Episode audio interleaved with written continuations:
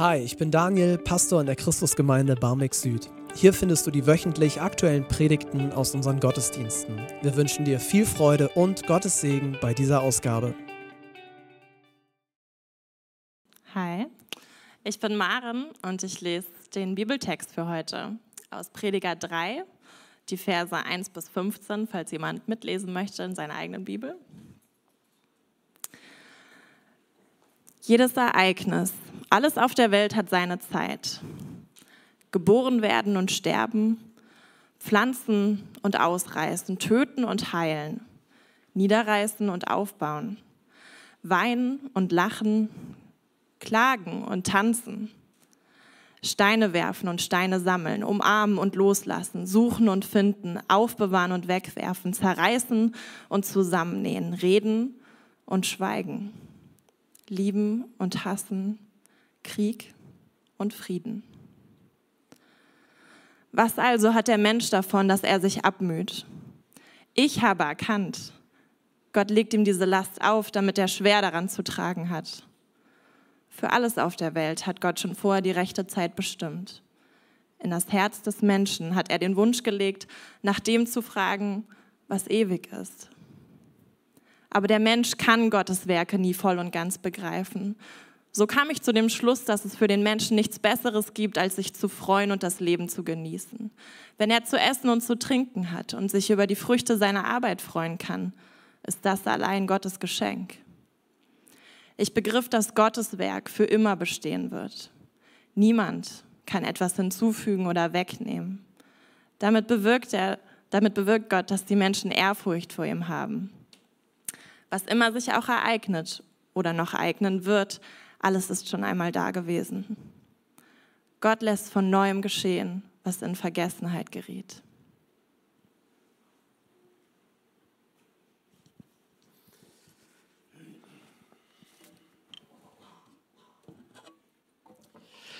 Das, was wir jetzt gehört haben, das ist ein altes Gedicht. Also man geht davon aus, dass das Salomo, jemand aus dem ersten Teil der Bibel geschrieben hat, ein Sohn von König David. Aber manche sagen, vielleicht war es auch nicht, weil da sind so manche ähm, Passagen in diesen Versen drinne, die eigentlich nicht so in diese Zeit passen. Aber egal, wer das wirklich geschrieben hat, er hat hier in diesem Gedicht was angesprochen, was zum Alltag im 21. Jahrhundert passt. Der Verfasser wirft einen skeptischen Blick auf unsere Welt und er sagt, die Dinge sind nicht schwarz und weiß. Mal ist das eine richtig, mal ist das andere richtig. Das Leben ist komplex und die Dinge, die verändern sich immer wieder. Und das ist ja eine Erfahrung, die wir alle kennen. Wir leben in einer Zeit der ständigen Veränderungen, so auch ein Gottesdienst wie heute, der eine Veränderung markiert. Wir müssen uns immer wieder anpassen und Neues lernen und dieses neue Lernen, das gehört irgendwie ein Leben lang dazu. Und dazu kommt noch die Geschwindigkeit. Die Dinge verändern sich schnell. Ich persönlich finde das aufregend, spannend und schön. Aber es gibt auch Momente, und vielleicht kennst du die, wo diese Geschwindigkeit dafür sorgt, dass man gestresst ist oder hektisch durch die Gegend rennt oder Unruhe sich breit macht.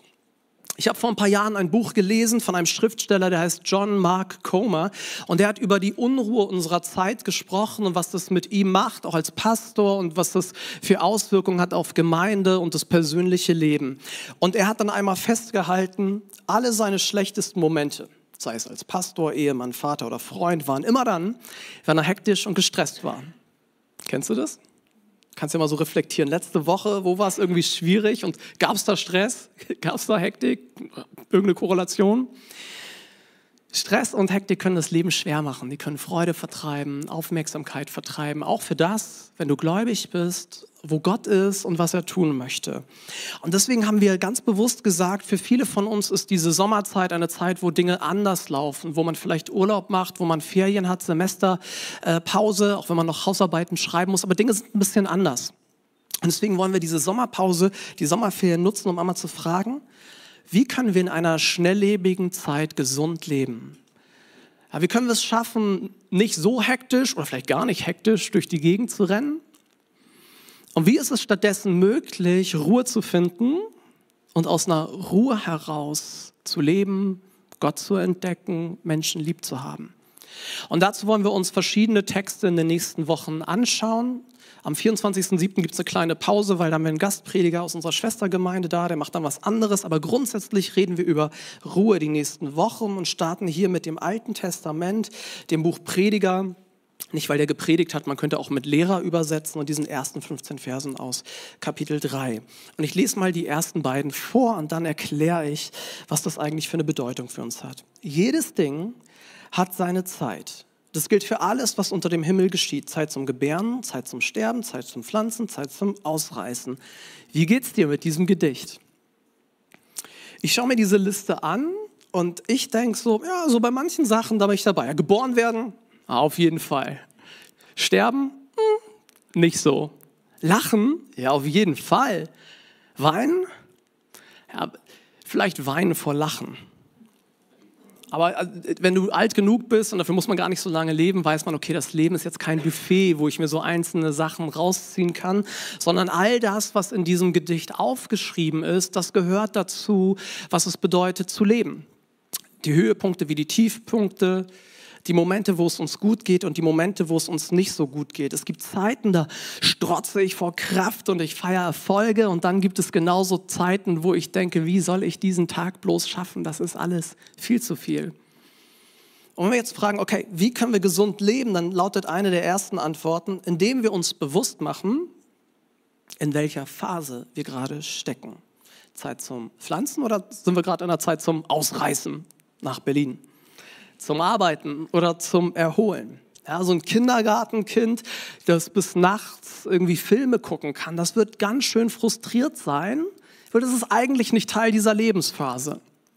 Oder ein Student und eine Studentin, die den eigenen Lebensstil mit jemandem vergleicht, der berufstätig ist. Das ist frustrierend. Also ich kann für mich sprechen, als ich Student war. Ja, Im Gegensatz zu damals hätte ich damals gewusst, was ich mir heute alles leisten kann, wie viele Tausende von Euro. Ja, das kann man sich gar nicht vorstellen. Ja. Ja, oder man heiratet, lieber Michi. Und als Ehemann gewinnt man ganz viel Neues dazu und gleichzeitig sagt man auch, ich werde manches aufgeben. Oder Eltern von kleinen Kindern, die ihre eingeschränkte Freiheit mit dem vergleichen, wie sie vorher gelebt haben und total unglücklich sind. Eigentlich war das Leben doch, ja, jedes hat seine Zeit, alles hat seine Zeit, sagt die Bibel. Und wenn wir fröhlich leben wollen, dann können wir nicht alles gleichzeitig erleben. Wir können nicht alles gleichzeitig erleben. Und das ist meine erste Frage für dich. Führst du ein Leben, das zu deiner Lebensphase passt? Bestimmte Rechte und Pflichten gehören zu jeder Lebensphase. Bist du vielleicht deswegen manchmal gestresst und frustriert und unruhig, weil du eigentlich etwas willst, was nicht mehr deine Lebensphase ist oder noch nicht deine Lebensphase? In der Schöpfungsgeschichte beschreibt die Bibel, dass Gott gearbeitet und pausiert hat. Und das gilt auch für uns Menschen, wenn wir gesünder leben wollen ja, tu dir was Gutes, indem du tust, was Gott tut. So habe ich es versucht runterzubrechen. Oder tu, was dir gut tut, indem du tust, was Gott tut. Und hier als Gemeinde mal gesprochen. Als Gemeinde haben wir vor anderthalb Jahren so einen bewussten Jahresrhythmus etabliert.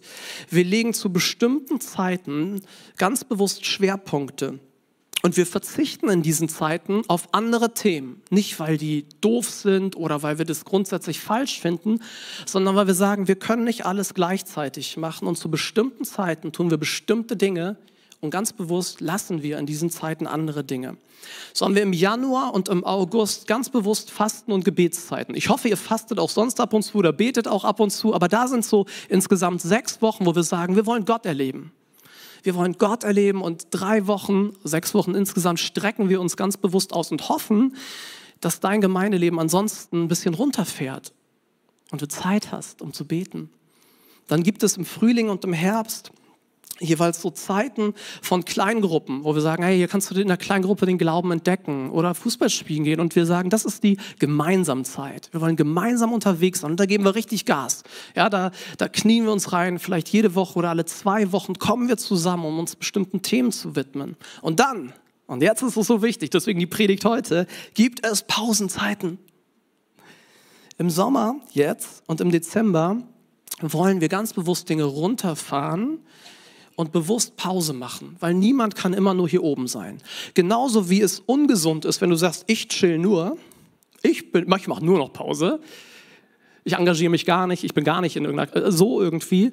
Genauso kommen wir nicht ans Ziel, wenn wir die ganze Zeit nur am Anschlag sind. Und uns, als Gemeindeleitung haben wir uns das so überlegt und wollen unsere Leiter und Leiterinnen ehren und schützen, indem wir sagen, mach Pause. Kein Mitarbeiter, nichts Großes. Es gibt bestimmte Pausenzeiten.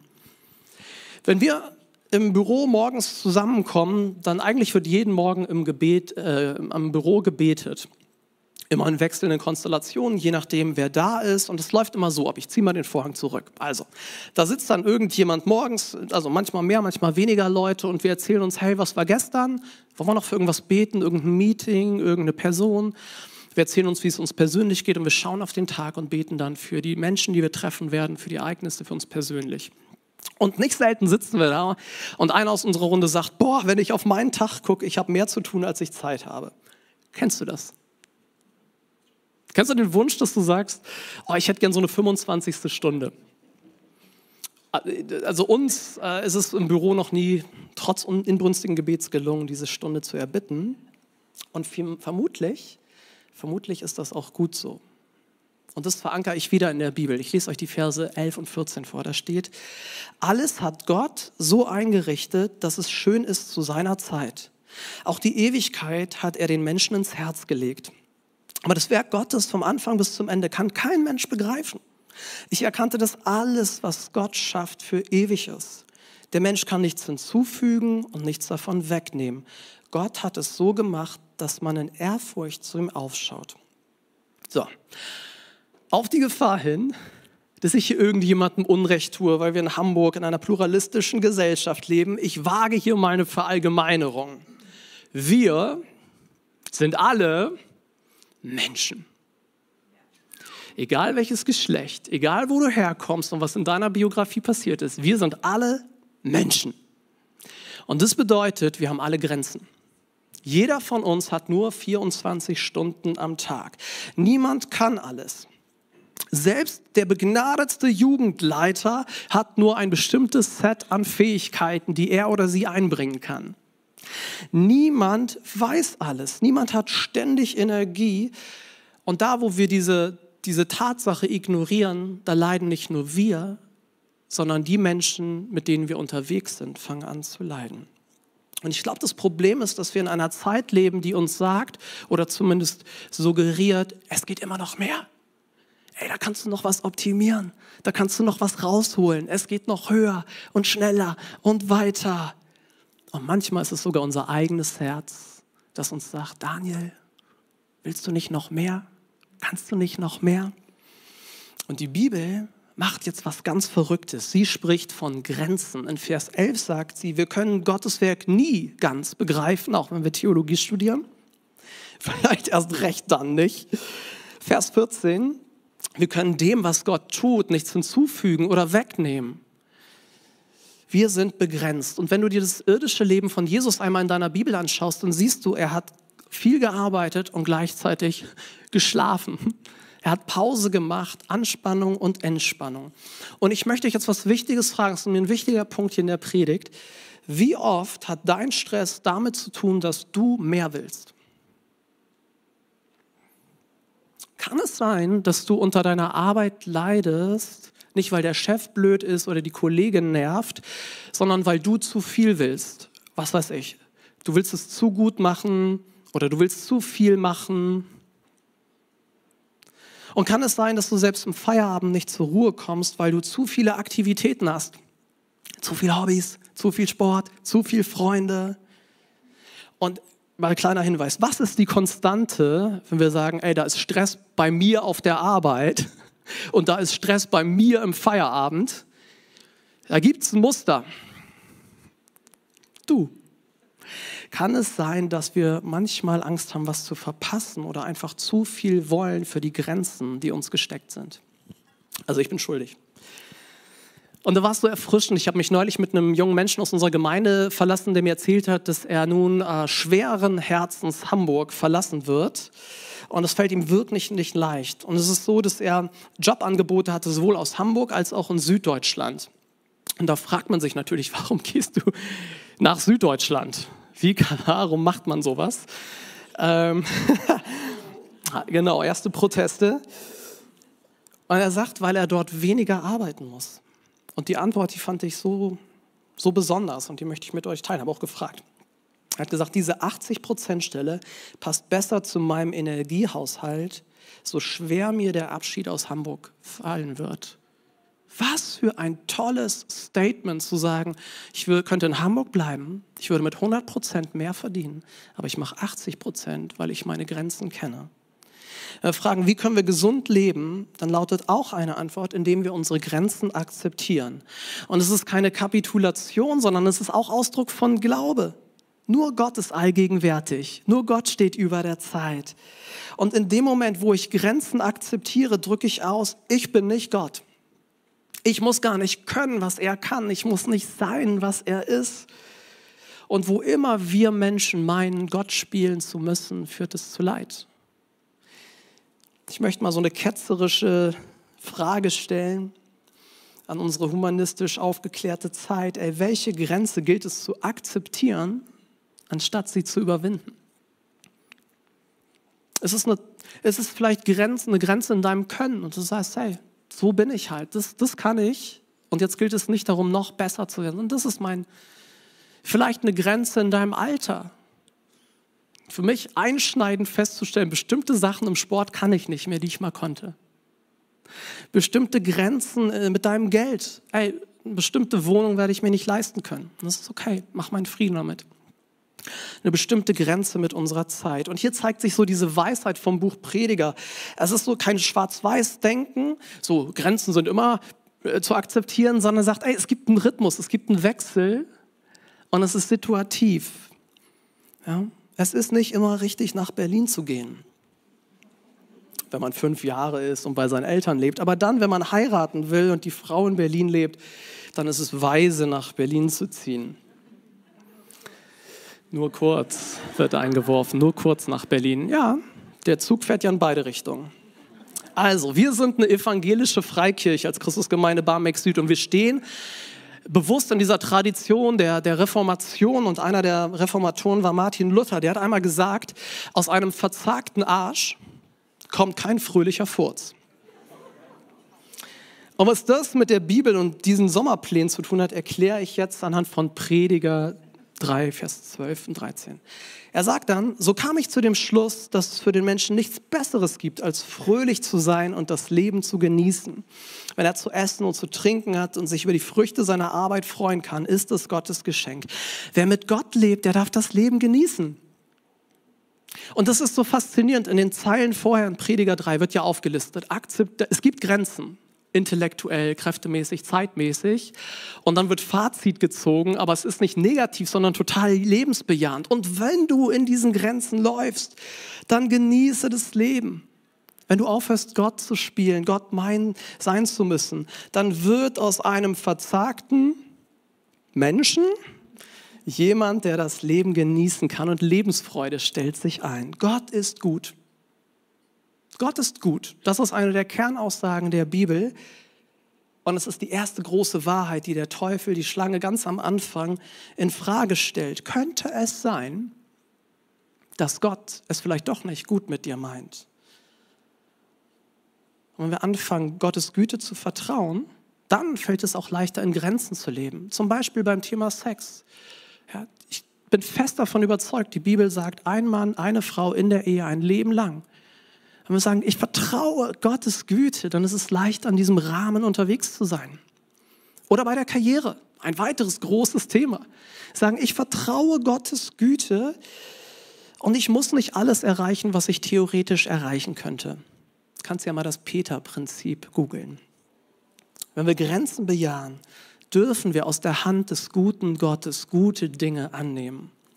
Also, wie können wir in dieser Zeit der Beschleunigung gesund und gut miteinander leben, indem wir Gottes Wort ernst nehmen und feiern. Gott hat den Ruhetag erfunden, Wein als wiederkehrendes Bild von Segen in der Bibel. Und Jesus besucht nicht nur eine Hochzeit, sondern die Hochzeit oder die Bibel gebraucht das Bild einer Hochzeit für das, was passiert, wenn wir Jesus in der Ewigkeit treffen. Wir haben einen Gott der Fröhlichkeit. Er wird lachend beschrieben. Gott wird singend beschrieben. Letzte Woche hat mein Kollege Matthias gesagt, die Dreieinigkeit wird tanzend beschrieben. Deshalb tu dir, tu was dir gut tut, indem du tust, was Gott tut. Feier! Und hier die Anwendungsfragen. Ich möchte mal fragen, nicht was gibt es zu feiern, sondern lass mal so anlasslos feiern. Wie kannst du in den kommenden Wachen feiern und das Leben genießen? Und das ist ja sehr unterschiedlich wieder, ob ich 16 oder 60 bin. Wie kannst du das Leben feiern? Zurück zum Anfang. Also vielleicht könnte es sein, dass dieser Mark Comer recht hat, wenn er behauptet, meine schlechtesten Momente kommen zustande, wenn ich hektisch und gestresst bin. Wir leben in dieser Zeit der Beschleunigung. Das lässt sich jetzt auch nicht mehr zurückdrehen. Und manchem sind wir einfach ausgeliefert. Ja. Viele Geburtstage, was weiß ich, der Job ist so. Also manches ist einfach in dem System, in dem wir leben.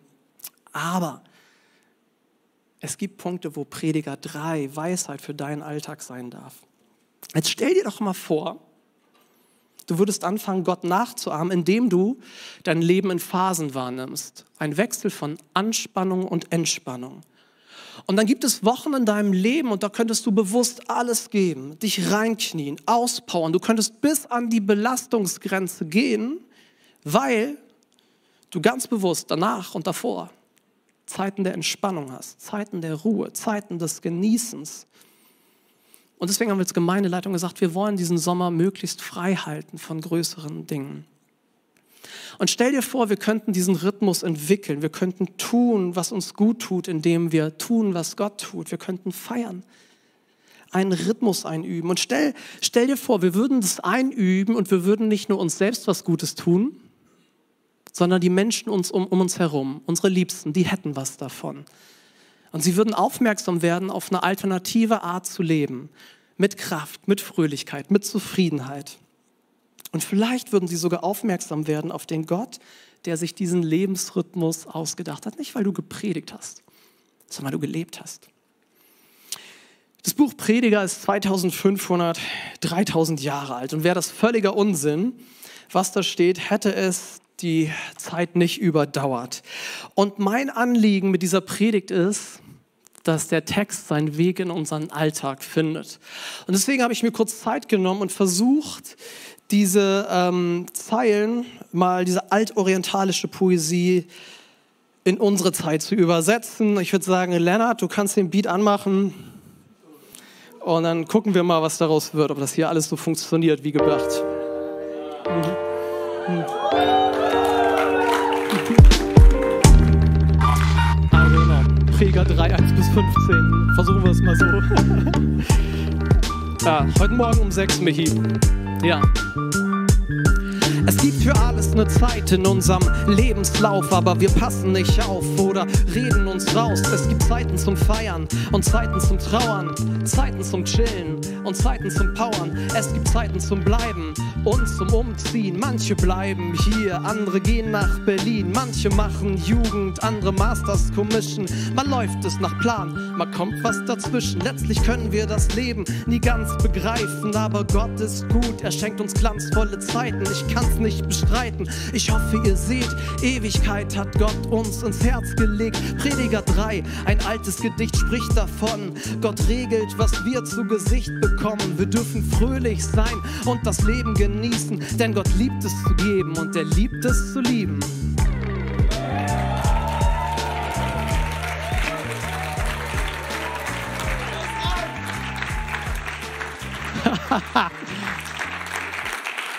ist gleich wieder weg. Ein Ausdruck von Gottes Liebe ist das Abendmahl. Es erinnert uns ganz praktisch an die unsichtbare Liebe unseres Gottes. Und wenn wir jetzt das Abendmahl heute miteinander feiern, dann äh, erinnern wir uns, dass Jesus auf die Erde gekommen ist und er hat sich ganz bewusst Grenzen unterworfen.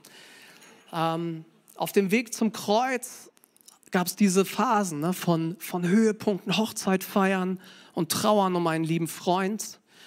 Es gab diese Phasen von Erfolgen, wo er gepredigt hat und Leute haben reagiert und Phasen von Niederlagen, wo sein, engsten, sein engster Kamerad ihn verraten hat. Und dann hat Jesus mit dem Tod und seiner Auferstehung uns den Himmel geöffnet. Und wenn du Ja sagst zu Jesus, dann gehört dir der Himmel. Dann darfst du die Ewigkeit mit Jesus verbringen. Das ist dieser Ort ohne Grenzen, ein Ort der Erfüllung und der Freude. Es ist die, diese Ewigkeit, wo dein kleines Herz endlich die Sehnsucht gestillt bekommt nach diesem Meer, noch mehr. Und ich bin überzeugt, das Wissen, dass du auf diese Zeit zugehst, das kann dir helfen, im Hier und Jetzt in Grenzen zu leben, im Hier und Jetzt über manchen Mangel dich hinweg zu trösten, auch wenn du mit Jesus unterwegs bist. Es wird nicht alles super. Und vor allen Dingen glaube ich, dass das Wissen um diese Ewigkeit, an die wir auch denken, wenn wir Abendmahl feiern, dass dieses Wissen uns hilft, uns jetzt schon zu freuen, weil wir wissen, das Beste kommt erst noch. Das Beste, das kommt erst noch. Ich darf jetzt Michi nach vorne bitten, du wirst das Abendmahl einsetzen. Ich würde gern beten und dann führst du uns ins Abendmahl. Vater Mimmel, wir danken dir dafür, für Weisheit in diesem uralten Buch. Und ich möchte dich bitten, dass diese Zeilen den Weg in unseren Alltag finden. Dass neben all dem, was wir hören und gucken und so weiter, dein Wort Raum hat in unserem Denken und auch in dem, was wir glauben. Du weißt, wo es uns schwerfällt, in Grenzen zu leben. Du weißt, wo wir ständig am Anschlag sind. Und du weißt, dass es manchmal gar nicht so leicht ist, fröhlich zu sein und das Leben zu genießen. Aber all das gehört dazu, wenn man dir nachfolgt. Ich möchte dich bitten, wenn wir Abendmahl feiern und gleich diese Lieder singen, dass du zu jedem Einzelnen redest und uns hilfst, zu sehen, was davon für uns persönlich ist. Amen.